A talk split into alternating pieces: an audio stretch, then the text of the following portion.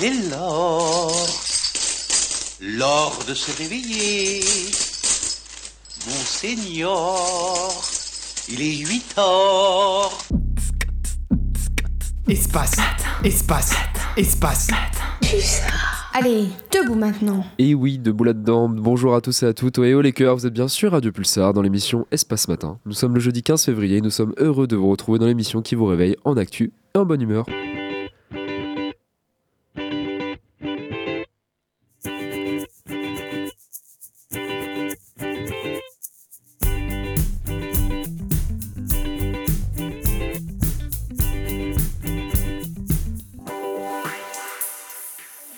Et durant cette euh, heure que nous allons passer ensemble, nous retrouverons Antoine à 8h, 8h30 et 9h pour le Flash Info du jour. J'attaquerai cette émission en rendant hommage à une grande personne de l'histoire de la 5ème République qui nous a quitté ce début de semaine, Robert Badinter. Après quoi, nous irons du côté scientifique avec Émilie qui va nous expliquer ce qu'est la solastologie et euh, d'éco-anxiété. On restera du côté de l'écologie avec Colin et du plan Ecofito. On reviendra du côté de la politique avec Elsa qui va revenir sur la très récente euh, décision du Conseil d'État à propos de CNews. Après quoi, on partira du côté de la pop culture avec Léa qui va vous présenter la convention qui se déroulera ce week-end au parc de l'exposition de Poitiers, la Pictasia. Pour être à J 1 après la Saint-Valentin, je retrouve et je trouve intéressant de revenir avec tous les chroniqueurs autour de cette table sur plusieurs études concernant les rapports relationnels et amoureux des 18-34 ans. Après ce grand débat, Colin nous fera euh, notre Julien Lepers euh, ce matin en nous proposant un jeu autour des noms scientifiques improbables. Et enfin, Kylian nous dira quoi faire aujourd'hui avec l'agenda du jour. Il est 8h et 1 minute, c'est l'heure de Flash Info d'Antoine. Si ce message n'est pas diffusé au dernier journal. Si ce message, si ce message n'est pas diffusé au dernier journal. Et bonjour Sam, bonjour à tous. Voici l'actualité de ce jeudi 15 février 2024. L'Allemagne monte sur le podium. Le Japon a perdu en 2024 son, son 2023 pardon, son titre symbolique de troisième puissance économique mondiale au profit de l'Allemagne, sous l'effet notamment de la chute du yen selon des données préliminaires du produit intérieur brut Nippon publié cette nuit. Et gonflé par l'inflation, le PIB nominal de l'Allemagne a été supérieur à celui du Japon en données réelles, hein, ajusté de l'inflation et des variations saisonnières. L'économie japonaise a toutefois progressé de 1,9% l'an dernier, tout en se repliant légèrement en fin d'année de moins 0,1% pour un deuxième trimestre d'affilée. Euh, au Sénégal, 11 jours après l'annonce par le chef de l'État Macky Sall du, du report de l'élection présidentielle qui devait se tenir le 25 février, et alors que l'onde de choc créée par cette décision inédite dans l'histoire du Sénégal continue d'ébranler la classe politique locale, la décision prochaine du Conseil constitutionnel pourrait changer la donne. Cette juridiction doit se prononcer sur la constitutionnalité de la loi votée le 5 février par l'Assemblée nationale, entérinant le report du 15 décembre de la présidentielle et prolongeant le mandat du président Macky Sall jusqu'à l'arrivée au pouvoir de son successeur. Une décision capitale qui sera prise par une institution dans la tourmente, car deux de ces sept juges sont accusés d'avoir été corrompus lors de l'examen des dossiers de candidature à la présidentielle. Direction l'actualité nationale maintenant avec du renouveau sur l'affaire Big Malion. Oui, la décision a finalement été rendue hier en fin d'après-midi par la Cour d'appel de Paris. L'ancien président de la République Nicolas Sarkozy a été condamné en appel à un, an de prison dans six mois avec sursis pour son rôle dans l'affaire Big Malion concernant les dépenses excessives de sa campagne présidentielle de 2012. Son avocat a, annoncé qu'il allait se pourvoir en cassation et plusieurs personnalités politiques de la société civile se, sont exprimées depuis. Euh, par exemple, du côté des soutiens, c'est le conseiller régional des Républicains des Hauts-de-France, Sébastien Hughes, qui s'est exprimé à ce sujet. Il a notamment dit, je cite, est, que je suis persuadé de son innocence et je ne peux m'en empêcher que de penser qu'on assiste à une chasse à l'homme de Nicolas Sarkozy d'un point de vue judiciaire. Et on va désormais continuer avec la grève de la SNCF puisqu'un seul TGV sur deux circulera demain et ce week-end en raison des mouvements syndicaux de contrôleurs. Plus précisément, le service serait réduit de moitié sur les lignes Inouï et Ouigo, mais également pour les intercités, hein, que ce soit de jour ou de nuit. En revanche, le trafic ne devrait pas être perturbé pour des lignes européennes comme celle de l'Eurostar selon la SNCF. A noter que le ministre chargé des Transports, Patrick Vergriette, a déclaré hier qu'il espère que tous, direction et syndicats, reviendront rapidement à la table des négociations pour discuter et mettre fin à cette grève. Il a aussi dit qu'il a toujours considéré que la SNCF faisait partie de nos belles institutions nationales et à ce titre, elle suppose la responsabilité de ceux qui la font vivre. Actualité sportive désormais avec la victoire du PSG sur le Real Sociedad. Oui, pour sa rentrée en phase à élimination directe de la Ligue des Champions, le Paris Saint-Germain a pris le dessus sur la Real Sociedad 2 buts à 0 hier soir en huitième de finale aller. Au terme d'une soirée indécise jusqu'à l'heure de jeu, les joueurs de Luis Enrique se sont offert le droit d'envisager le match retour dans trois semaines à un état sans un sentiment d'urgence inconfortable. Et comme on s'en doutait, c'est la titularisation de Kylian Mbappé qui est pour beaucoup dans ce dénouement. Des doutes subsistaient quant à son état de forme une semaine après le violent tacle subi par sa cheville gauche contre Brest, mais c'est lui qui a débloqué la rencontre en se montrant opportuniste au deuxième poteau après un corner douce Madembele dévié par Marquinhos au premier poteau à la 58e minute. Et pour terminer ce flash, à l'échelle locale, des agriculteurs ont manifesté à Poitiers. Et c'était une circulation un peu compliquée hier midi à hauteur du quartier de la poste centrale et du commissariat de police. Une trentaine d'agriculteurs de la Confédération paysanne des Deux-Sèvres a fait la route depuis Bressuire et ses environs pour venir devant la DRAF, donc la direction régionale de l'agriculture et de la forêt, avec par exemple un blocage de la rue Arthur Et une manifestation dans le calme. Les exploitants ont installé des barrières et des moutons sur la voie publique pour le plus grand plaisir des passants, notamment des enfants rêvés de voir s'inviter la ferme en plein centre-ville. Il ne me reste plus qu'à vous remercier de votre attention. Pulsar. Pulsar. Merci beaucoup Antoine et on te retrouve à 8h30 et à 9h. Et aujourd'hui, chers auditeurs, si vous êtes peut-être arrivé de tomber ces dernières semaines au détour d'une story d'étudiants en droit ou de sociaux sur le visage d'un vieil homme. Alors non, tous les étudiants de sciences humaines ne partagent pas le, même grand-père, mais le 9 février dernier, nous avons perdu un homme qui a marqué l'histoire de France par son combat pour les droits de l'homme et la justice. Je parle évidemment de Robert Badinter. C'est pourquoi j'aimerais lui rendre hommage à mon tour dans cette petite chronique avant de présenter ses faits et armes, et, armes à ceux qui l'ignoraient encore. Alors Robert Badinter, en fait, il est né le 30 mars 1928 à Paris dans une famille juive originaire de Bessarabie, qui est l'actuelle, euh, actuelle région de Moldavie, euh, qui s'est installée en France depuis les années 20. Et la famille Badinter a malheureusement connu, comme beaucoup d'autres familles, la tragédie de la Shoah qui a emporté son père, euh, qui a été déporté à Auschwitz. Robert, son fils, lui, a réussi à, échapper de peu, ce qui lui a permis de sortir de la guerre et de faire des études de droit et de lettres à Paris et à Columbia, aux États-Unis. En 1951, il devient avocat au barreau de Paris et professeur de droit privé en 1966. en fait, c'est à partir de 1972 que les Français commencent à connaître son nom au travers de nombreuses affaires, notamment en défendant Patrick Henry, accusé du meurtre d'un enfant pour lequel il a obtenu la grâce présidentielle pour lui éviter la peine de mort. Et c'est à partir de là que le début de son engagement contre la peine capitale euh, commence, car qu'il considérait comme une barbarie. Il publie l'année suivante, en 1973, un livre intitulé L'exécution, euh, racontant le procès et l'exécution de deux condamnés à mort, Roger Bontemps et Claude Buffet. Et ce livre, en fait, il a eu un grand retentissement et a contribué à faire évoluer l'opinion publique sur la question. Et on va avancer un peu dans le temps, en 1981, lorsque Robert Badinter entre au gouvernement de François Mitterrand comme garde des Sceaux, autrement dit ministre de la Justice. Il réalise alors son rêve, abolir la peine de mort en France, et c'est le 18 septembre 1981 qu'il prononce un discours historique devant l'Assemblée nationale, dans lequel il démontre que la peine de mort est inefficace, inhumaine et injuste. Il conclut par ces mots, je cite, La justice n'a pas besoin de la mort, elle a besoin de la vie. Le 30 septembre de la même année, l'Assemblée nationale vote la loi portant abolition de la peine de mort par 369 voix contre 113, et la France devient ainsi le 35e pays à renoncer à la peine capitale. Jusqu'à là, Robert Badinter restera ministre de la Justice jusqu'en 1986 et durant ce laps de temps, il a fait énormément d'autres choses que cette loi. Il a réformé le code pénal, abrogé la loi de la sûreté de l'État, euh, adopté des lois sur la protection de l'enfance, le divorce par consentement mutuel, l'indemnisation des victimes ou encore la dépénalisation de l'homosexualité. Et il ne s'arrêtera pas là car il euh, il sera par la suite nommé président du Conseil constitutionnel par François Mitterrand toujours une fonction qu'il va occuper jusqu'en 1995. Et dans cette institution, il va veiller au respect de la Constitution et des droits fondamentaux. Il va rendre notamment des décisions importantes sur la liberté de la presse, la liberté d'association, le droit d'asile ou le droit à la vie privée. En 1995, par la suite, il est élu sénateur des Hauts-de-Seine sous l'étiquette du Parti Socialiste. Il siège au Sénat jusqu'en 2011 où il se retire de la vie politique. Il continuera cependant à exprimer sur les questions de la société comme le mariage pour tous, la laïcité, la lutte contre l'antisémitisme. Il va également publier plusieurs ouvrages comme L'abolition qui retrace son combat, contre la peine de mort évidemment, ou encore Idis qui rend hommage à sa grand-mère maternelle rescapée des pogroms. Enfin, comme je disais au début de cette chronique, Robert Badinter est mort le 9 février 2024 à l'âge de 91 ans, laissant derrière lui une œuvre immense et un héritage précieux. Il a été inhumé au cimetière Montparnasse auprès de son épouse Elisabeth qui était décédée en 2016. Donc Robert Badinter, il va rester dans les mémoires collectives comme un homme de conviction, de courage et de dignité, qui a consacré sa vie à défendre les droits de l'homme. Et je vous invite tous à suivre ou à vous plonger dans ses interviews, ses écrits, on en tire toujours quelque chose. Et sans transition, avec le dérèglement climatique, vous avez sûrement entendu parler euh, de ce terme hein, et du terme euh, éco-anxiété qui peut être défini comme pardon, des expériences d'anxiété liées aux crises environnementales en cours ou à venir. Et ce matin, Emilia voulait nous présenter un autre terme, la solastologie. Bonjour à tous. Et oui, euh, aujourd'hui, je voulais vous parler d'un sentiment qu'on est nombreux, je pense, à ressentir. Donc, comme l'a dit Sam, vous êtes peut-être familier du terme éco-anxiété, désignant une anxiété, une angoisse liée aux crises environnementales, comme le dérèglement climatique, par exemple. Et donc, laissez-moi vous présenter la solastalgie, beaucoup moins connue. Le terme a été inventé par le philosophe australien Glenn Albrecht en 2003, alors qu'il constate les dégâts subis par la Hunter Valley, une région au nord de Sydney, ravagée par l'exploitation minière, les dynamites et les pelleteuses. Ça va lui faire, à lui et à d'autres habitants de la région, un choc psychique personnel, c'est comme ça qu'il le décrit. Et cette expérience va tellement le marquer qu'il a inventé un mot pour la décrire.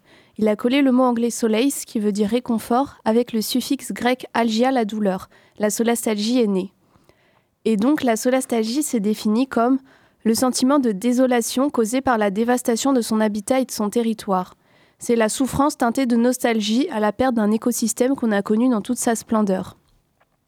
Et donc finalement, c'est un terme assez proche de sa petite sœur, l'éco-anxiété, dont on parle plus souvent.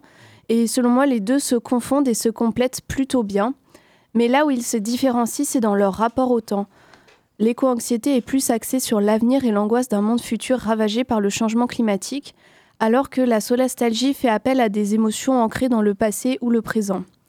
Et désolé, je vais maintenant raconter un peu ma vie, mais lorsque j'ai découvert le mot solastalgie, ça m'a fait un déclic et j'ai immédiatement pensé à cette expérience.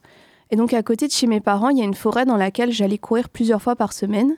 Et il y a deux ans, la forêt a été touchée par la maladie de l'encre, notamment à cause de la sécheresse. Résultat, ils ont dû abattre des parcelles entières d'arbres, au total 45% de la forêt.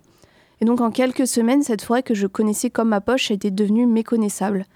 Et je ne le savais pas encore à l'époque, mais ce que je ressentais, c'était de la solastalgie. Et je pense que dans ma génération, on est particulièrement nombreux à ressentir ce genre de sentiment, peut-être parce qu'on a grandi en même temps que la prise de conscience de la crise climatique. En sachant par exemple que les ours polaires allaient s'éteindre et les glaciers fondre, on a un peu cette idée de paradis perdu. Et cette souffrance, elle est connue depuis bien plus longtemps par certaines catégories de personnes qui ont un lien plus proche avec la Terre, comme les scientifiques, les agriculteurs et les peuples autochtones. Dès 2007, Glenn Albrecht parlait de la situation des peuples autochtones australiens qui ont été dépossédés de leurs terres à travers le prisme de la solastalgie. Sylvia Kokunda, une membre de la tribu Batwa en Ouganda, a dit à propos de l'expulsion de sa tribu de leurs terres, et je cite La solastalgie a permis de mettre un mot sur la souffrance que nous ressentons, notre relation au paysage est plus forte que toute autre chose, la nature est notre maison. Mais alors pourquoi on parle de ça? Parce que comme le dit Sylvia, mettre des mots sur les émotions que l'on ressent, ça aide à se sentir moins seul et à mieux les gérer. Le monde change très brutalement en ce moment, nos paysages changent et je suis convaincue que créer des mots pour qualifier les bouleversements qu'on traverse permet de résister à la panique et à l'inaction. Nommer le problème, c'est reconnaître qu'il y en a un et pouvoir développer une pensée critique dessus. Reconnaître qu'on ressent de la solastalgie, c'est reconnaître son attachement à un territoire et avoir envie de se battre pour lui. Merci beaucoup à toi, Émilie. Et comme tu le disais, on a tous connu un moment de solastalgie. Et malheureusement, ce sentiment, bah, il va falloir essayer de moins le, ressentir et il faut préserver tout ce qu'on qu'on peut tant qu'il est encore temps. Et justement, on continue avec l'écologie avec Colin. Et Colin, je crois que tu voulais, euh, là on parlait d'expériences liées à la crise climatique et tu voulais nous parler d'un certain plan éco-phyto. Mais qu'est-ce que c'est? Et oui, récemment, les agriculteurs ont manifesté leur mécontentement et leur désarroi face à l'ensemble de la politique française et européenne, quantifiant notamment les exportations, mais aussi l'utilisation de pesticides. Bien que je soutienne ce mouvement des agriculteurs, la lutte contre les pesticides est pour moi une cause d'importance également. Actuellement, lutter contre la surutilisation des pesticides ou même lutter contre l'utilisation tout simplement de certains d'entre eux est un enjeu futur pour l'écologie, le développement durable, mais aussi pour notre santé. C'est dans ce sens que le plan EcoPhyto, présenté il y a deux ans, prenait place. Ce plan avait pour l'objectif de réduire d'ici 2030 le nombre de pesticides utilisés, mais aussi d'accélérer le retrait de certaines substances parmi les plus préoccupantes, comme le glyphosate. Pour finir, euh, euh, non pardon, ce plan, il avait pour l'objectif de quantifier l'utilisation des pesticides en plein champ, en obligeant des rapports, des analyses, mais aussi des quotas. Une commission pour le bon développement de ce plan d'action contre les pesticides a été créé avec euh, des associations environnementales. Et le plan Ecofito, Ecofito, il a déjà porté ses fruits notamment entre 2014 et 2021 parce qu'on observait à ce moment-là une baisse de 16% de l'achat et de l'utilisation des pesticides Tout n'est pas accordé au plan, évidemment, mais en tout cas, on observe vraiment une réaction suite à la mise en place du plan, et peut-être que c'est l'obligation de se plier en règle qui a joué. Mais la réaction, elle est présente, on le voit. Le 1er février dernier, lors des annonces faites afin d'apaiser l'attention des agriculteurs, le ministre de l'Agriculture, Marc Fresneau, a expliqué euh, mettre en pause le plan Ecofito pour une durée indéterminée, le temps d'ouvrir le dialogue avec les agriculteurs, mais aussi de trouver un bon point de fonctionnement qui pourrait mettre en accord les agriculteurs, les détracteurs des pesticides, mais aussi des utilisateurs. À l'annonce de la mise en pause de ce plan, certaines associations se sont insurgées, mais cela n'a pas fait grand bruit. Dans leur viseur, c'était la protection de l'homme, avec tous les dangers que représentent les pesticides, mais aussi la protection de notre terre, car même si les pesticides ne sont pas mauvais pour les euh, végétaux, pour certains, ils peuvent euh, l'être pour les animaux en se déversant dans l'eau. Huit ONG environnementales, parmi lesquelles Génération Future, la WWF France, la Fondation pour la Nature et l'Homme et la LPO, ont annoncé lundi 12 février avoir quitté une réunion du comité d'orientation stratégique et de suivi de ce plan qui se tenait au ministère de l'Agriculture en présence des membres du gouvernement, d'élus et de représentants du monde agricole et de l'industrie. Elles protestaient contre la suspension de ce plan euh, pour une durée indéterminée, qui intervient avant l'ouverture du Salon de l'Agriculture le 24 février prochain. Euh, tout ça doit notamment permettre une réflexion sur la façon de mesurer l'usage de ces produits phytosanitaires, les agriculteurs, et donc la réussite de ce plan éco-phyto, ce qui pourrait sonner le glas de l'indicateur actuel, le nombre de doses d'unités, ou NODU, qui est contesté par la FNSEA, mais défendu par les associations environnementales. Le NODU, bah, en fait, c'est un plan complet qui exprime en hectares l'utilisation euh, des, des, pesticides, mais aussi l'achat des pesticides et en même temps euh, le dosage. En fait, c'est des doses maximales.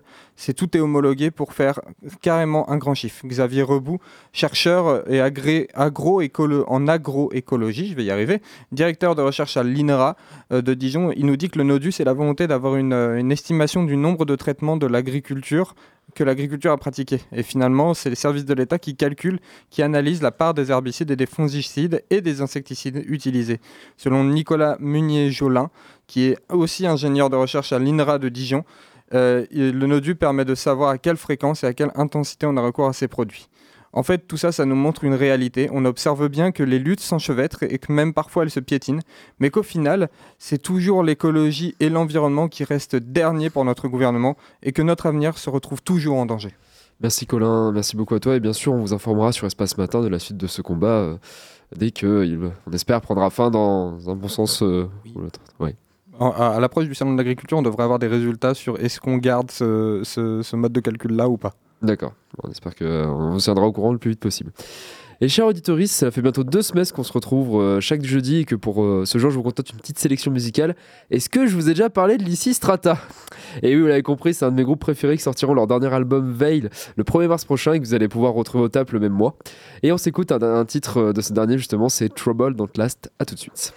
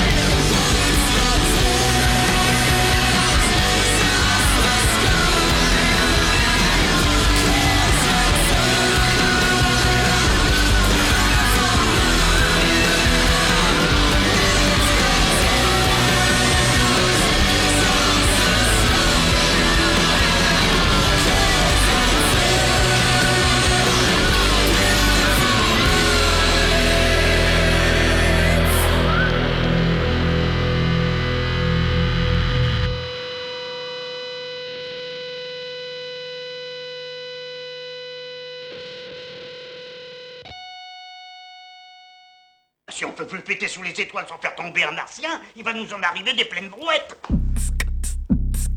Espace, espace, espace. Allez, debout maintenant. Et oui, debout là-dedans, de retour sur de plus tard dans les choses pas ce matin. J'espère que ce petit passage énergétique vous a bien réveillé. Et Eratum, c'est au confort moderne que vous pouvez retrouver le groupe. Hein, et euh, les places sont toujours sont disponibles d'ailleurs, vous pouvez aller les commander tout de suite. Et on part du côté du paysage audiovisuel français. Depuis l'essor des chaînes en continu, euh, depuis les années 2010 à peu près, on constate une certaine augmentation des condamnations des chaînes de télé pour divers motifs. Et la police de l'audiovisuel s'appelle l'ARCOM euh, aujourd'hui. Mais ça, Elsa vous en parlera mieux que moi avec une très récente décision du Conseil d'État concernant Et oui, bonjour Samuel, bonjour à toutes et à tous. Ce matin, on se retrouve pour parler d'une décision de justice qui risque de bousculer le paysage audiovisuel français. En effet, le Conseil d'État a rendu public mardi son jugement à l'encontre de l'ARCOM, l'autorité de régulation de la communication audiovisuelle et numérique, qui a remplacé récemment le CSA. Dans cette euh, décision, la plus haute juridiction administrative française incite l'ARCOM à être plus sévère à l'encontre des chaînes de télévision, et tout particulièrement de la chaîne CNews. Le Conseil d'État rappelle ainsi les missions de l'ARCOM qui sont ici en jeu, garantir la pluralité des opinions politiques et l'indépendance de l'information, ce qui ne semble pas toujours être le cas quand on parle de ces news. Alors pour mieux comprendre cette décision qui crée une jurisprudence importante, revenons-en au début de l'affaire. En effet, il y a quelques mois, l'ONG Reporters sans frontières s'est plainte auprès de l'ARCOM, dénonçant le non-respect de l'expression du pluralisme politique et le manque d'indépendance de la chaîne CNews. Et oui, parce que CNews, deuxième chaîne française d'information en continu, appartient au, milliardaire controversé Vincent Bolloré. Et dans ce contexte, Reporters sans frontières n'est pas la seule à critiquer leur traitement de l'information, la part qu'ils donnent à la droite et à l'extrême droite sur leur antenne, et l'intervention régulière de personnalités discutées comme Pascal Pro, Éric Zemmour ou encore Charlotte Dornelas. L'ARCOM ayant refusé de prendre en compte cette demande de mise en demeure, l'ONG s'est donc tournée vers le Conseil d'État, qui a donc eu pour mission de statuer sur les obligations de l'ARCOM à l'encontre des chaînes de télévision et plus particulièrement de CNews. Le Conseil d'État, pour rendre cette décision, s'est donc appuyé sur une loi de 1986 qui encadre les chaînes d'information. Il y est écrit que ces dernières doivent faire preuve d'honnêteté et garantir le pluralisme politique et l'indépendance de l'information. Et c'est l'ARCOM, autorité indépendante, qui a pour mission d'arbitrer ce jeu médiatique. Et pour la première fois de l'histoire, le Conseil d'État a donc retoqué l'ARCOM en lui rappelant ses missions premières et en lui demandant de réévaluer le cas de CNews. Pour ce qui est du pluralisme politique, le Conseil d'État établit une interprétation de la loi qui sous-entend que les journalistes, chroniqueurs et invités font aussi partie des propos renvoyés par la chaîne. Et donc de ce fait, CNews ne doit pas uniquement prouver qu'elle répartit bien les orientations politiques dans les personnalités politique qu'elle invite, mais aussi dans les intervenants en général, c'est-à-dire les sociologues, essayistes, politologues, etc., qui sont en plateau. Et pour ce qui est de l'indépendance de l'information, le Conseil d'État a donné six mois à l'ARCOM pour étudier le cas euh, Bolloré et pour évaluer l'orientation potentielle de l'information sur la chaîne. Cette décision peut paraître assez technique de prime abord, mais elle pose en réalité un précédent très important. Ainsi, le Conseil d'État rappelle et renforce les pouvoirs de l'ARCOM en matière d'expression euh, politique de la chaîne. Pour l'avocat de Reporters sans frontières, il s'agit bien sûr d'une victoire historique dans un contexte de banalisation de l'extrême droite. Extrême droite. Pardon. Cependant, vous vous en doutez bien, les réactions ne se sont pas faites attendre. De la part de CNews, tout d'abord, qui titre en boucle depuis trois jours faire l'objet d'une censure sans précédent, mais aussi du côté de la classe politique, où les mots sont forts également. Éric Ciotti, des Républicains, parle, lui, d'une inquisition qui a vocation à traquer les opinions politiques des chroniqueurs. Mais en bref, il s'agit bel et bien d'une décision importante, alors qu'on sait que la représentation des idées a un rôle capital dans les contextes électoraux. Face à des chaînes comme CNews, régulièrement comparées à Fox News, au Fox News américain, la réaction de la justice française est pour l'instant claire. Aucune intransigeance ne doit être permise par l'ARCOM. Merci beaucoup à toi Elsa et pour appuyer tes propos, le Conseil d'État est la plus haute juridiction euh, concernant la justice administrative, donc autant dire que quand ce genre de décision est prise, tout le monde écoute. On passe maintenant à de la pop culture et plus, particulièrement asiatique, car si vous êtes fan de manga, de J-pop, de J-rock, de, de, webtoon et bien d'autres encore, la Pictasia est faite pour vous et c'est Léa ce matin qui est là pour nous la présenter. Et oui, ce week-end du 17 au 18 février, c'est le retour de la Pictasia pour sa troisième édition. Mais Pictasia, qu'est-ce que c'est? C'est une convention organisée par des passionnés, l'association Pictageek, pour des passionnés. Et ça se passe à Poitiers, au Parc des Expos. Le festival met à l'honneur les cultures asiatiques avec une mise en avant des mangas, de l'animation et du doublage. Cette troisième édition portera sur le thème du sport et proposera de nombreux stands créateurs avec plus de 250 exposants. Mais on retrouvera aussi une quantité phénoménale d'animation et de quiz et blind tests avec des récompenses à la clé. Mais surtout, cette année marque d'importantes nouveautés. Déjà, la superficie de la convention. Les arènes seront pour la première fois occupées, accompagnées du hall B du Parc des Expos. L'extension du territoire se fait donc progressivement. L'objectif, obtenir l'accès de tout le parc dans le futur. Aussi, l'équipe accueille la peluche de leur mascotte. Nommé Aiko, le petit dragon à cornes sera en vente sur le stand de la Pictasia, aux côtés d'autres goodies. L'artiste Fatmat sera présent pour vous sérigraphier la mascotte sur un t-shirt que vous aurez amené pour 5 euros. Et pour les connaisseurs, pas de panique, Magikarp sera également de retour après avoir surmonté quelques péripéties relayées sur les réseaux. Et attention, grande annonce, la mise en place d'invités XXL, dont des internationaux et exclusivités françaises. On retrouvera Donald Renew, la voix française de Spider-Man et de Titeuf, le mangaka japonais Wataru Akashingo, scénariste du manga humoristique Mon père et la reine des vitubeuses, ainsi que Stephen John Ward, l'acteur du personnage de Miwok dans la série live-action One Piece. La rencontre avec ces invités ne sera possible que pour les détenteurs de passes premium, des passes composées d'entrées deux jours à 9h30 au lieu de 10h, de goodies exclusifs Pictasia, d'un accès consigne ainsi que d'autres cadeaux en lien avec les partenaires. Des entrées un ou deux jours simples sont aussi dispo à la vente avec un prix réduit en ligne, 14 euros pour le week-end, par rapport à la billetterie qui sera sur place. Il ne vous reste donc qu'aujourd'hui et demain pour réserver votre billet à petit prix. Aussi, l'entrée est gratuite pour les moins de 8 ans. De nombreux auteurs et mangaka français, des créateurs de contenu et des cosplayers seront aussi au rendez-vous, ainsi que des comédiens de doublage. Cette troisième édition signe le retour de Grégory Lenné, Page et de la bienveillante Brigitte Lecordier qui prête sa voix à Sangoku comme à Oui Oui. Il y aura aussi de nouvelles têtes, Kelly Maro, voix française de Nami dans One Piece et de Nobara dans Jujutsu, mais aussi Dorothée Pousseo, surtout connue pour prêter sa voix au rôle de l'actrice Margot Robbie, donc Barbie ou Harley Quinn. Et enfin, mon chouchou, Arthur Pestel, voix française d'Edward Elric dans FMA. Et ça, j'ai beaucoup trop hâte. Accessible à tous, c'est un événement convivial et familial à l'ambiance inédite. Des animations, du sport et des rencontres vous attendent donc ce week-end, sans oublier les karaokés et le fameux concours cosplay et son défilé, véritable événement de la convention. Le programme complet des différentes scènes sur les deux jours, le plan du festival et les invités sont disponibles sur le compte Insta de la convention Pictasia 86. Merci beaucoup à toi Léa. Je, je sais plus, tu as, dit qu'il y avait une Donald Renew aussi? Oui. La voix, ouais, la voix. Moi, ça va jamais, c'est la voix de. Et d'ailleurs, bah, j'en profite pour rebondir, parce qu'on parlait de doublage et euh, le doublage a de plus en plus de place euh, sur la, scène pop culture. On leur rend enfin hommage pour des gens qui ont passé nos enfances. Euh, on déplore et on rend, on rend hommage à, pardon, au doubleur de Stallone qui est décédé aussi il y a hier ou il y a deux jours. Euh, voilà, simplement aussi. Et pour revenir aussi sur euh, ce que tu disais, on va, avec Kylian, euh, on va vous présenter, chers auditeurs, un reportage et des interviews réalisées à la Pictasia ce week-end. Eh ben, super. on pourra écouter ça. Voilà, on pourra écouter, vous allez pouvoir écouter ça. On vous emmène si vous n'avez pas pu, vous pouvez pas venir à l'événement. Et en attendant, c'est le moment de retourner à l'actualité avec notre cher Antoine, avec le Flash Info de 8h30. Si ce message n'est pas diffusé au dernier journal. Si ce message, si ce message n'est pas diffusé au dernier journal.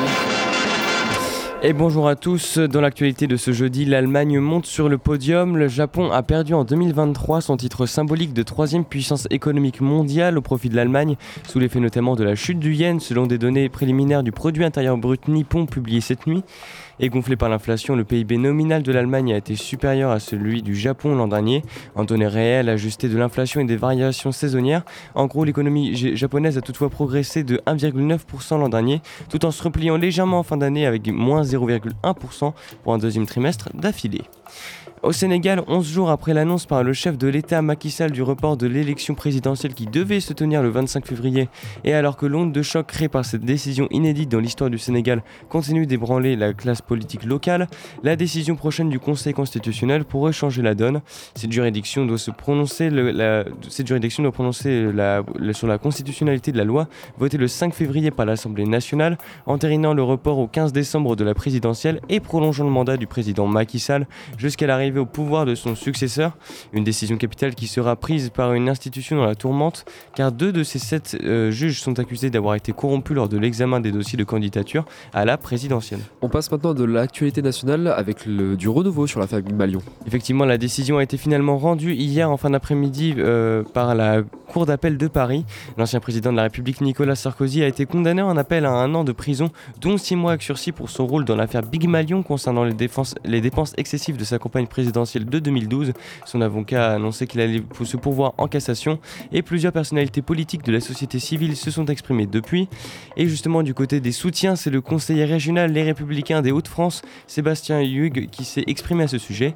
Il a notamment dit, je cite, Je suis persuadé, de son innocence et je ne peux m'empêcher de penser à ce qu'on assiste à une chasse à l'homme de Nicolas Sarkozy d'un point de vue judiciaire. Et on va désormais continuer avec la grève de la SNCF puisqu'un seul TGV sur deux circulera demain et ce week-end en raison des mouvements syndicaux de contrôleurs. Plus précisément, le service serait réduit de moitié sur les lignes Inouï et Ouigo, mais également pour les intercités, que ce soit de jour ou de nuit. En revanche, le trafic ne devrait pas être perturbé pour des lignes européennes comme celle de l'Eurostar selon la SNCF. A noter que le ministre chargé des Transports, Patrice Vergriette, a déclaré hier qu'il espère que, que tous, direction et syndicats, reviendront rapidement à la table des négociations pour discuter et mettre fin à cette grève.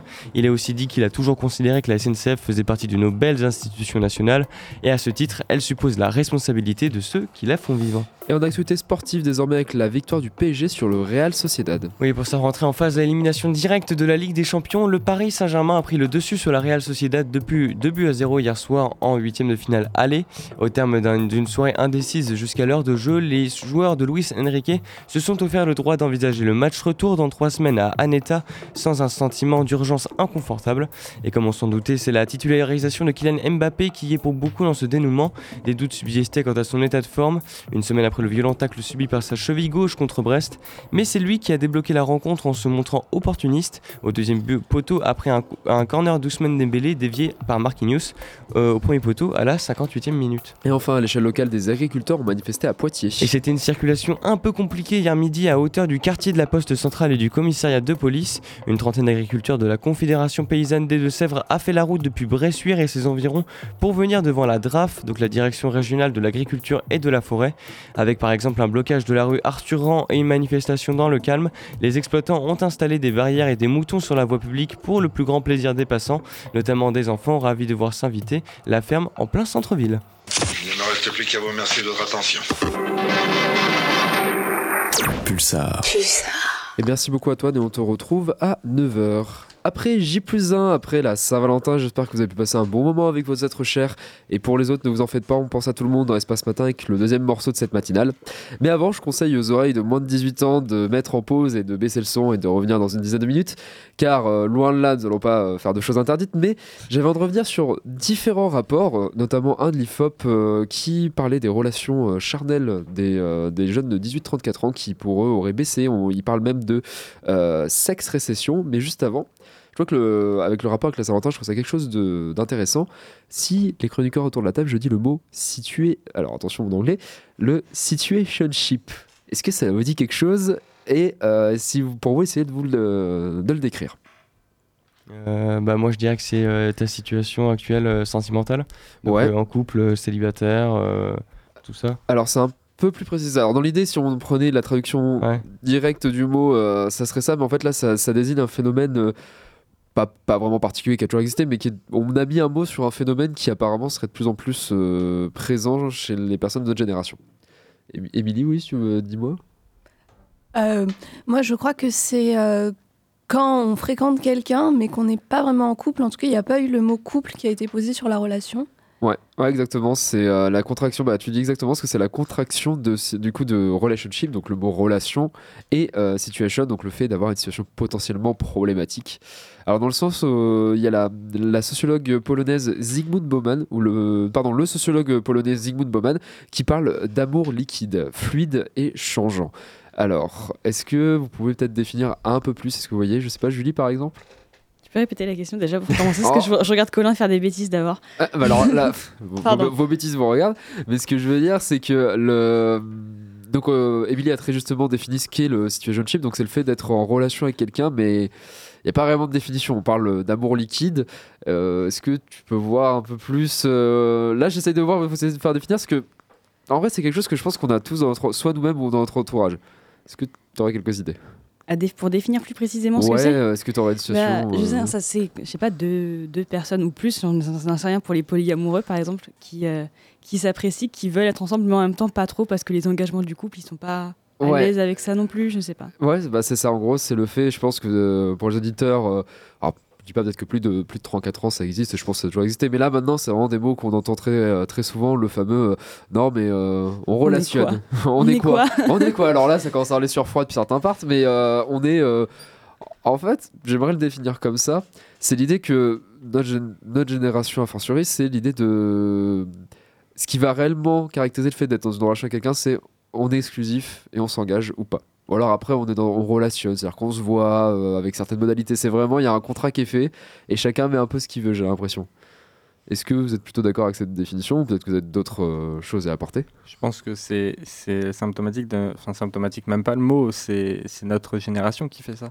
C'est euh, on se prend pas la tête et euh, bah, si on n'a pas envie de poser le mot couple ou vraiment se mettre vraiment en couple comme le définissaient nos parents, bah, on a trouvé d'autres alternatives pour euh, avoir euh, cette idée d'avoir quelqu'un avec nous, mais sans pour autant avoir euh, possiblement même des contraintes du couple, tout ce qui, tout ce qui est contraignant du couple, tout ce qui est l'idée euh, de on est ensemble et puis on le dit, on l'expose à tout le monde. Non, là on est, c'est, c'est, on, vit notre vie en fait tout simplement. Alors ouais, mais moi je trouve qu'il y a, j'amènerais peut-être un côté un peu plus, ça serait moi le- l'équivalent négatif ou toi le positif, le yin et le yang un peu, dans le sens où je pense que c'est une peur de l'engagement liée, alors comme on a parlé par exemple de plusieurs facteurs, et là on parlait de l'éco-anxiété, en mode bah c'est tout bête, on va pas se dire ouais je vais pas mettre à quelqu'un parce que la, la planète est en train de brûler, mais je pense inconsciemment c'est peut-être jouer de se dire à quoi bon, l'avenir est incertain, j'ai pas envie de m'engager, mais en même temps j'ai envie de profiter. Alors oui on peut le voir comme le fait de se dire on prend pas la tête et on y va, mais au final j'ai l'impression qu'on se prend vachement plus la tête à juste se dire bah viens on est ensemble. Et parce que justement on arrive peut-être aussi à la peur de s'engager, il y a aussi euh, je pense une compréhension qui est différente, que ce soit de la sexualité ou des relations. Je sais pas, est-ce que- qu'est-ce qui est Team plus Colin, Team Sam? Moi, je dirais aussi quelque chose, c'est qu'en Ouais. fait, c'est sur la définition. euh, on- on- en fait, c'est pour le fait de poser des mots.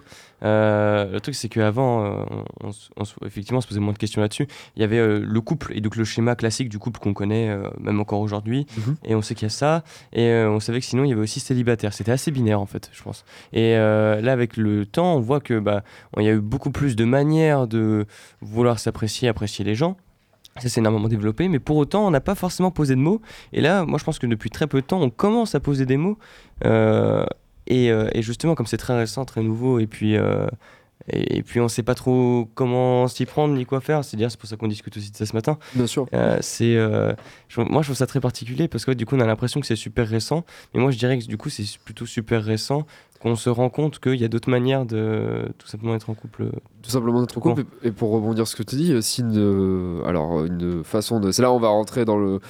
J'espère que toutes les oreilles, cha- euh, les oreilles chasses sont disparues, parce que là on va passer, on va passer dans le Voilà. dans le deuxième partie quand je suis tombé sur euh, l'étude de l'IFOP du coup euh, réalisée pour la société Lelour, euh, qui est un qui était un questionnaire auto-administré euh, du 29 décembre 2023 au 22 jan- au 2 janvier 2024 auprès d'un échantillon de 180 000 pardon, 1911 personnes représentatives de la population française âgée de 18 ans et plus, qui conclut euh, ceci que en fait les Français, est-ce que les Français font-ils moins l'amour? Euh, Globalement, ce rapport, euh, enfin en tout cas ce sondage constate que l'activité sexuelle enregistre un recul sans précédent depuis une quinzaine d'années. On voit une, dissociation entre, croissante entre la conjugalité, donc le fait de vivre en couple, et la sexualité aussi, mais par un désintérêt de plus en plus marqué pour les rapports charnels. Et euh, si c'est la cause de ces récessions sont multiples, on tient notamment la concurrence d'activités euh, euh, sexuelles par rapport au numérique. Le fameux, on fait un Netflix, and, un Netflix and chill et au final, on regarde que le Netflix parce qu'on s'endort dans le canapé. Est-ce que vous êtes plutôt d'accord, après vous, qu'est-ce qui pourrait expliquer Alors, bien sûr, c'est des chiffres, c'est un truc assez récent, il y a quand même, même si c'est représentatif, c'est plus un questionnaire qu'une vraie étude scientifique, donc à relativiser, mais je trouvais intéressant de revenir là-dessus par rapport à cette de, la précédente question. Je sais pas, qu'est-ce que vous en pensez? Est-ce que on pratique moins Je pas si on peut dire ça comme ça. Euh, je- moi, je pense que. Enfin, oui, si les gens le disent qu'ils le pratiquent moins, je pense que c'est le cas. Après, sur l'interprétation, je, je trouve que c'est un peu euh, compliqué parce que, enfin, moi, perso, c'est un peu comme euh, l'histoire du couple, euh, de mettre des mots sur les choses, etc. Peut-être que les gens, ils. Ils, se... ils essayent en fait de s'échapper de ce que on a essayé d'imposer, c'est-à-dire euh, oui, il faut se mettre en couple à 20 ans pour la vie et euh, avoir, Avoir des tant enfants. de relations sexuelles euh, euh, au mois ou je sais pas quoi. Alors que Enfin, on, on entend beaucoup dans les 15 dernières années, beaucoup de discours sur euh, les relations sexuelles, justement, euh, sur le consentement, sur euh, qu'est-ce que c'est que d'être bien avec euh, euh, l'idée d'avoir des rapports sexuels, etc. Et je me dis que cette baisse euh, du nombre de rapports sexuels, elle est aussi peut-être le fait de juste. euh, les personnes se posent plus de questions de ce qu'ils veulent et, et c'est peut-être plus en accord en fait avec ce que les gens ont, ont voulu et ça s'échappe un peu plus de euh, des, des normes sociales sur, euh, sur la sexualité quoi. Ouais, bien C'est peut-être aussi bon signe. Après, je sais pas, il y en a aussi d'autres qui. Enfin, j'ai cru lire des interprétations un peu plus alarmistes, genre. euh, euh, c'est la catastrophe et comment on va faire pour avoir, voilà, des enfants. ça. Avoir des enfants. Euh, oui, Colin Et juste pour compléter ce que tu disais, justement, en fait, on a des chiffres qui disent que euh, on avait avant trois femmes sur quatre qui se forçaient entre guillemets à avoir des relations sexuelles dans leur couple, et ce chiffre il est descendu à une femme sur deux. C'est encore beaucoup trop, mais euh, c'est une baisse qui est considérable et qui peut expliquer justement cette baisse.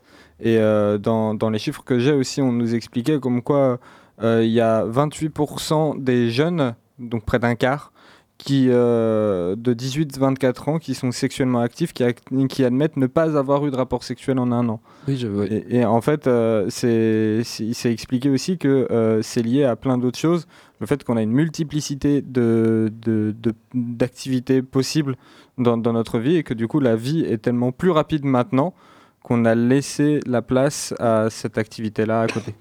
Et ben, euh, pour euh, conclure, parce que je trouve que pour un peu conclure vos deux visions, je trouve que la, la conclusion du rapport est quand même assez euh, bien sur ça. C'est euh, alors réalisé, le rapport a été réalisé par François Croze, euh, directeur du pôle genre, sexualité et santé sexuelle de l'IPOF.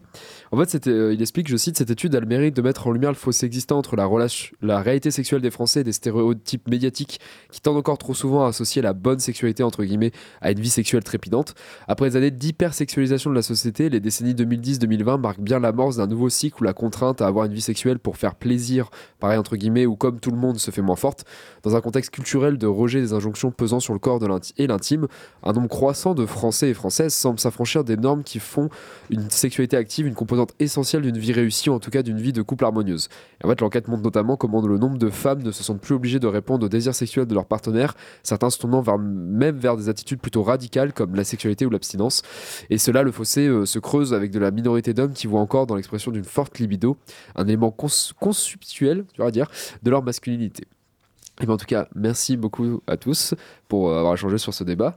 Euh, les oreilles chassent par revenir et comme je le disais au début de, ce débat, on a pensé à ceux qui ont passé euh, la Saint-Valentin tout seul ou que ça se passe mal. Et pour ça, on a le superbe rappeur euh, Spider Z qui revient avec Mes Ex Party 4, entre parenthèses Les Mouettes, euh, qui est sorti euh, bah, pour la Saint-Valentin juste hier. On écoute tout de suite.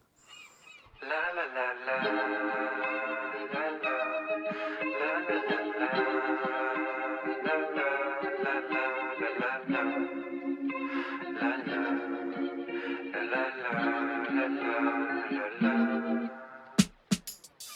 Je rentre chez nous, y a que le chat qui m'attend et c'est parce qu'il a faim. Quand je te parle, tu me regardes à peine, peut-être que ça sert à rien.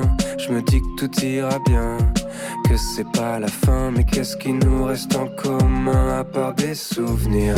Tu veux qu'on parle comme dans un film, ce qui me tue pas me rend craintif. On se laisse une chance, elle est infime. Si je la saisis, je ferai bien pire. On n'ose pas se le dire, on vit toujours ensemble, plus grand chose à part des souvenirs. Je crois que je devrais être ému, mais c'est comme au cinéma.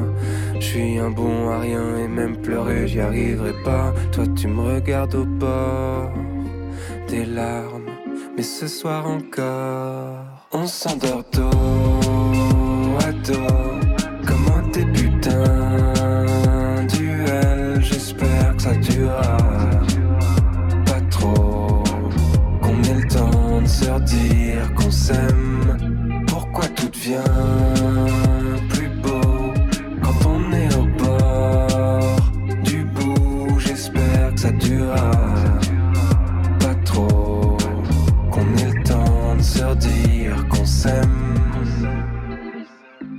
Je t'imagine déjà avec d'autres garçons, et ça me fait pas tant de peine.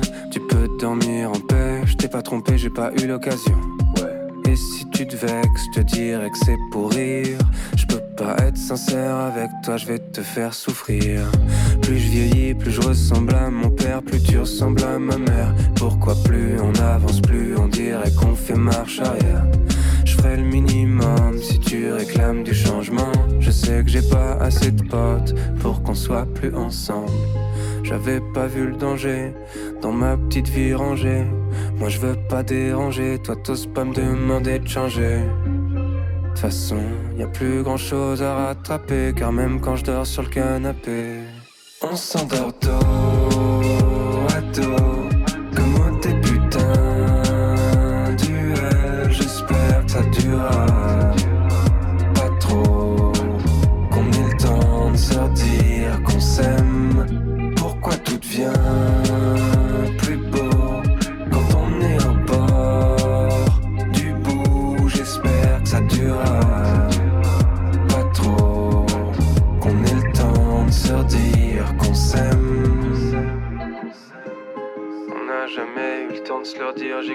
j'étais bête. Ce soir, je suis nostalgique, je suis sur notre banc, je nourris les mouettes.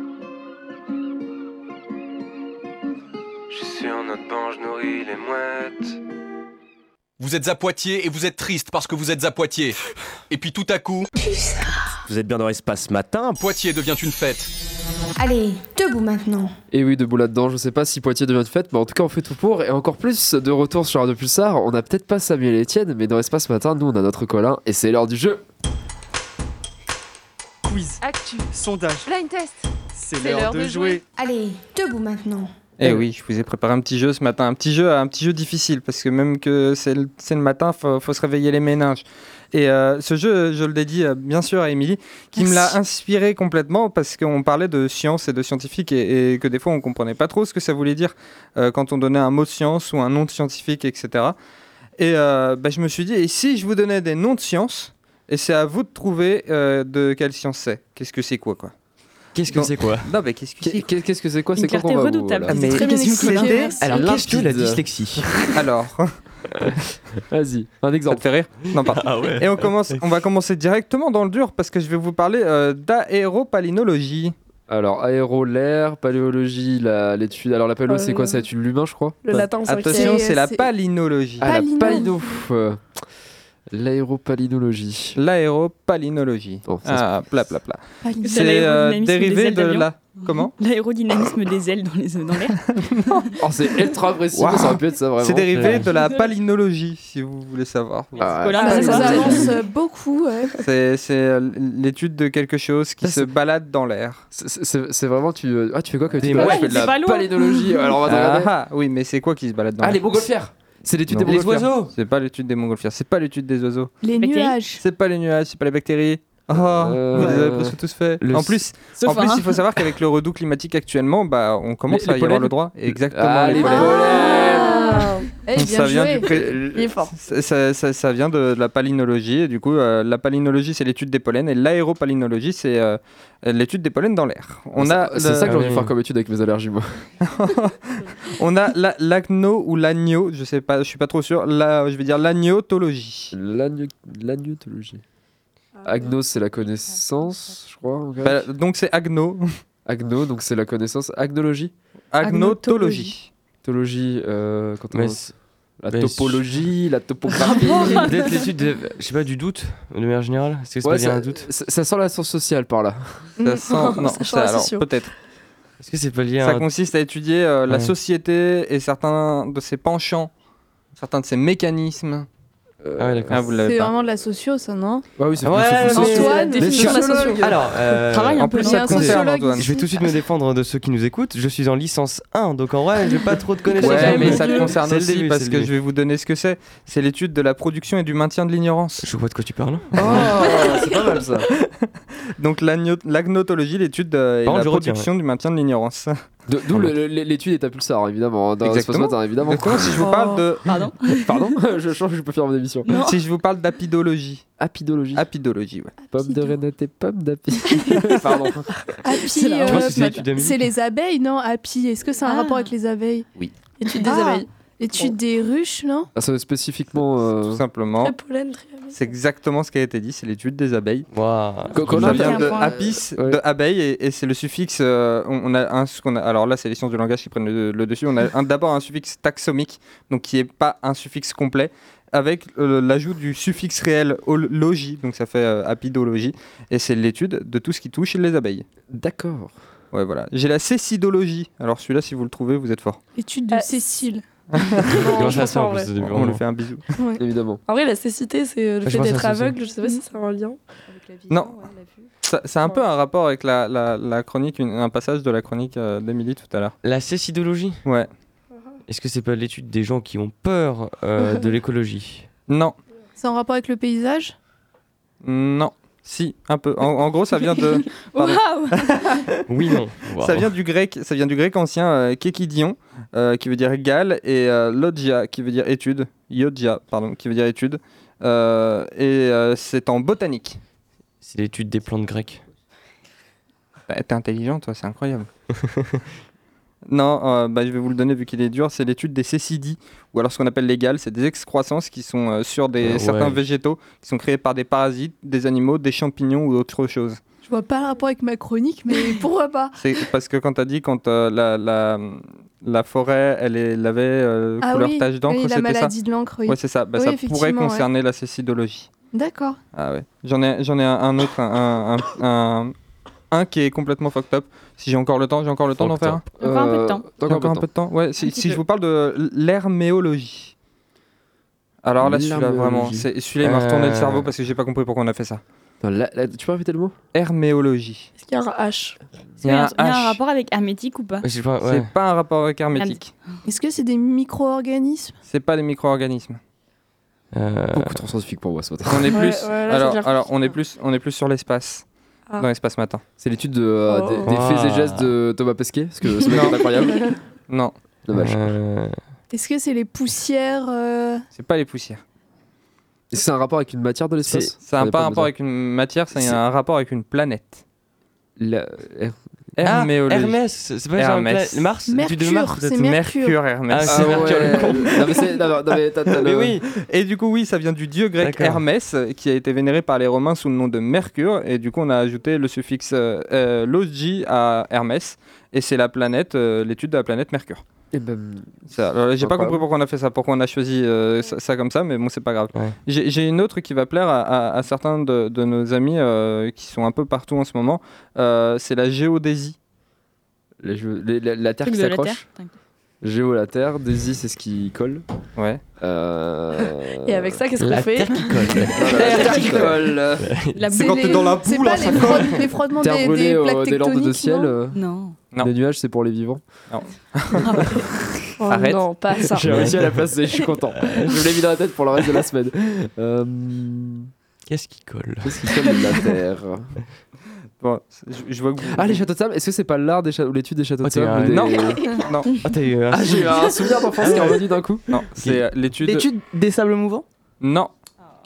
Tenté, je, je vais vous le donner, c'est l'étude de la forme du globe terrestre.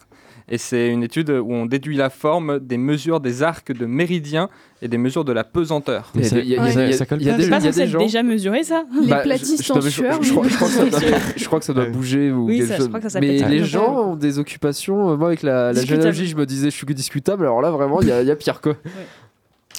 Euh, bah, je crois C'est que merci. Bon, je pensais pas mal. Merci Colin. Merci Et pour ce voilà. petit jeu très Et Il n'y a sympa. qu'une seule personne qui a eu un point, c'est c'est Émilie. C'est elle qui a gagné le jeu avec un point. Non, Voilà. non, Les non, autres, non, ils ont- bravo, non, j'en ai Émilie. Euh, Le tout premier. Non, tu le tout premier. tout Bah, le premier, je sais plus ce que c'était. Débat. Ah oui. Non, c'est lui qui l'a dit. C'est C'est. Colin qui l'a Ah, dit. c'est c'est discutable. Il y a Non, débat, il y a il débat. il Bon, on C'est on. Nouveau débat, qui a gagné on on réglera ça en interne autour d'un café. Ah, l'instant, René Reine de la science. c'est bien, mais y participer, c'est mieux, et c'est pour ça qu'on a Kylian qui va vous présenter l'agenda du jour. Aujourd'hui, à 14h, le Centre d'information des droits des femmes et des familles vous invite au CCAS de Poitiers pour un atelier autour de la santé menstruelle et du corps de la femme. L'Université de Poitiers et Lisa Jensma vous convient également à la finale locale du concours Mathèse en 180 secondes. Ce sera l'occasion de découvrir les sujets de recherche de l'université à la Maison des étudiants à 19h. À 18h30, l'espace Mendes France organisera une table ronde. Dans le cadre de l'exposition Mouvement, le corps en action, Laurence Mille et Marie Guillemot, l'équipe, médecins du sport au CHU de Poitiers, vous expliqueront comment le sport peut agir comme un médicament. Le musée Sainte-Croix vous propose une conférence présentée par Karine Boulanger, ingénieure de recherche au CNRS, à propos de la collection de vitraux de l'établissement. Vous pourrez ainsi découvrir les près de 200 pièces qui la composent, c'est à découvrir à 18h30 à l'auditorium du musée. En fin de journée, vous pourrez assister à une représentation du spectacle de danse Somnol de Boris Charmatz au TAP à 20h30. Et enfin, tout au long de la journée, le festival Filmer le Travail se poursuit avec la compétition internationale au TAP Castille, mais aussi avec deux conférences, une sur la globalisation sécuritaire à l'espace Mendes France et une autre à propos d'Index, une ONG d'investigation indépendante au Grenouille Productions. Vous pourrez aussi assister aux projections des films Il n'y aura plus de nuit et La Cité de l'Ordre au cinéma Le Dietrich. La programmation complète est comme toujours à retrouver sur le site filmerletravail.org. Merci beaucoup à toi Kylian. Et euh, de retour euh, toujours, là maintenant, tout jeune groupe franco-britannique, le groupe The Hot va sûrement vous rappeler le rock des années 2000 et ça fait du bien. Et pour ça, on écoute le dernier single Trop pour moi. Vous pouvez les retrouver le 6 mars au point éphémère à Paris. À tout de suite.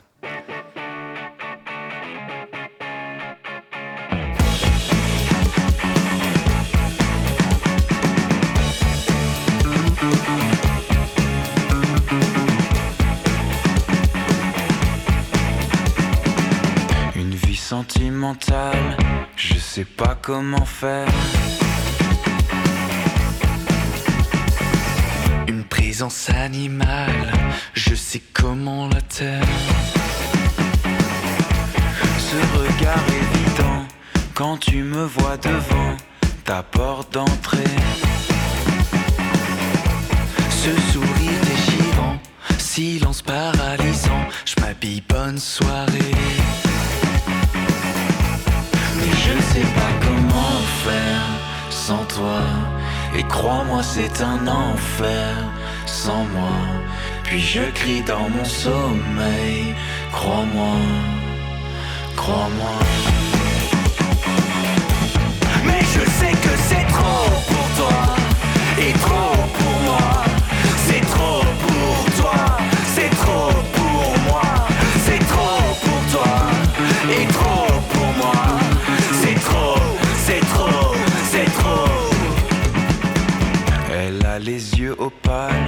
les cheveux en arrière. Un copain désirable qu'elle me cache derrière. Discussion déchirante, engueulade permanente dans le hall d'entrée. Rebelle et hésitante, sans plus aucune attente, le coup d'une soirée. Elle sait pas comment faire sans toi. Et crois-moi, c'est un enfer sans moi. Puis elle crie dans son sommeil, crois-moi, crois-moi. Mais je sais que c'est trop pour toi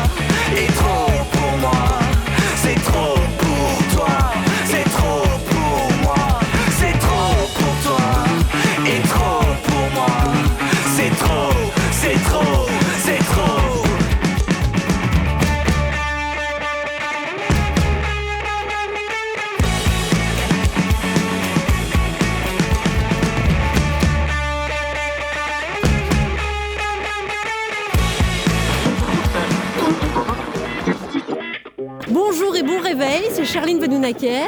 Je vous souhaite sur Radio Pulsar un bon matin sur l'espace matin, bien sûr. L'espace matin, l'espace qu'on écoute tous les matins. Allez, debout maintenant. Et oui, debout là-dedans, il est 9h, c'est l'heure du dernier Flash Info d'Antoine. Si ce message n'est pas diffusé au dernier journal. Si ce message, si ce message n'est pas diffusé au dernier journal. Et oui, bonjour Sam, bonjour à tous. Voici l'actualité de ce jeudi 15 février 2024. L'Allemagne monte sur le podium. Effectivement, le Japon a perdu en 2023 son titre symbolique de troisième puissance économique mondiale au profit de l'Allemagne, sous l'effet notamment de la chute du yen selon des données préliminaires du produit intérieur brut nippon publiées cette nuit. Et gonflé par l'inflation, le PIB nominal de l'Allemagne a été supérieur à celui du Japon l'an dernier. En données réelles ajustées de l'inflation et des variations saisonnières, l'économie japonaise a toutefois progressé de 1,9% l'an dernier, tout en se repliant légèrement en fin d'année de moins 0,1% pour un deuxième trimestre d'affilée. Et au Sénégal, 11 jours après l'annonce par le chef de l'État Macky Sall du report de l'élection présidentielle qui devait se tenir le 25 février, et alors que l'onde de choc créée par cette décision inédite dans l'histoire du Sénégal continue d'ébranler la classe politique locale, la décision prochaine du Conseil constitutionnel pourrait changer la donne. Cette juridiction doit se prononcer sur la constitutionnalité de la loi votée le 5 février par l'Assemblée nationale, entérinant le report au 15 décembre de la présidentielle et prolongeant le mandat du président Macky Sall jusqu'à l'arrivée au pouvoir de son successeur. Une décision capitale qui sera prise par une institution dans la tourmente, car deux de ces 16 juges sont accusés d'avoir été corrompus lors de l'examen des dossiers de candidature à la présidentielle. Et maintenant, direction de l'actualité nationale avec du renouveau sur l'affaire Big Malion. Oui, la décision a finalement été rendue hier en fin d'après-midi par la Cour d'appel de Paris. L'ancien président de la République Nicolas Sarkozy a été condamné en appel à un an de prison, dont six mois avec sursis, pour son rôle dans l'affaire Big Malion concernant les dépenses excessives de sa campagne présidentielle de 2012. Son avocat a annoncé qu'il allait se pourvoir en cassation car plusieurs personnes et aussi plusieurs personnalités politiques de la société civile se sont exprimées depuis, comme par exemple du côté des soutiens, c'est le conseiller régional des Républicains des Hauts-de-France, Sébastien Hughes, qui s'est exprimé à ce sujet. Il a notamment dit, je cite, Je suis persuadé de son innocence et je ne peux m'empêcher de penser qu'on assiste à une chasse à l'homme de Nicolas Sarkozy d'un point de vue judiciaire. Et on, va désormais continuer avec la grève de la SNCF, puisqu'un seul TGV sur deux circulera demain et ce week-end en raison des mouvements syndicaux de contrôleurs. Plus précisément, le service serait réduit de moitié sur les lignes Inouï et Ouigo, mais également pour les intercités, hein, que ce soit de jour ou de nuit. En revanche, le trafic ne devrait pas être perturbé pour des lignes européennes comme celle de l'Eurostar selon la SNCF. A noter que le ministre chargé des Transports, Patrice Vergriette, a déclaré hier qu'il espère que tous, direction et syndicats, reviendront rapidement à la table des négociations pour discuter et mettre fin à cette grève. Il a aussi dit qu'il a toujours considéré que la SNCF faisait partie de nos belles institutions nationales et à ce titre, elle suppose la responsabilité de ceux qui la font vivre. Actualité sportive désormais avec la victoire du PSG sur le Real Sociedad. Et oui, pour sa rentrée en phase à élimination directe de la Ligue des Champions, le Paris Saint-Germain a pris le dessus sur la Real Sociedad depuis à 0 hier soir en huitième de finale aller. Au terme d'une soirée indécise jusqu'à l'heure de jeu, les joueurs de Luis Enrique se sont offert le droit d'envisager le match retour dans trois semaines à Aneta sans un sentiment d'urgence inconfortable. Et comme on s'en doutait, c'est la titularisation de Kylian Mbappé qui est pour beaucoup dans ce dénouement. Des doutes subsistaient quant à son état de forme une semaine après le violent tacle subi par la cheville gauche contre Brest. Mais c'est lui qui a débloqué la rencontre en se montrant opportuniste au deuxième poteau après un corner d'Ousmane Dembélé dévié par Marquinhos au premier poteau à la 58e minute. Et enfin, à l'échelle locale, des agriculteurs ont manifesté à Poitiers. Et c'était une circulation un peu compliquée hein, hier midi à hauteur du quartier de la poste centrale et du commissariat de police. Une trentaine d'agriculteurs de la Confédération paysanne des Deux-Sèvres a fait la route depuis Bressuire et ses environs pour venir devant la DRAF, la direction régionale de l'agriculture et de la forêt, avec par exemple un blocage de la rue Arthur Rand et une manifestation dans le calme. Les exploitants ont installé des barrières et des moutons sur la voie publique pour le plus grand plaisir des passants, notamment des enfants euh, ravis de, voir, de se voir inviter la ferme en plein centre-ville. Il ne me reste plus qu'à vous remercier de votre attention. Pulsar. Et c'est déjà la fin d'Espace Matin. Et oui, le temps passe vite quand on s'amuse. Merci à toutes les personnes qui nous ont écoutés. C'était Samuel. On peut remercier les chroniqueurs de cette émission Antoine, Émilie, Colin, Elsa, Léa, Kylian et Julia à Technique. Retrouvez les émissions Zazou et Séquence Midi de midi à 13h. Et je vous dis à demain. Bisous. La famille, ça doit passer avant tes besoins. T'écoutes Espace Matin? Ouais, Radio Pulsar, c'est la famille. Allez, debout maintenant.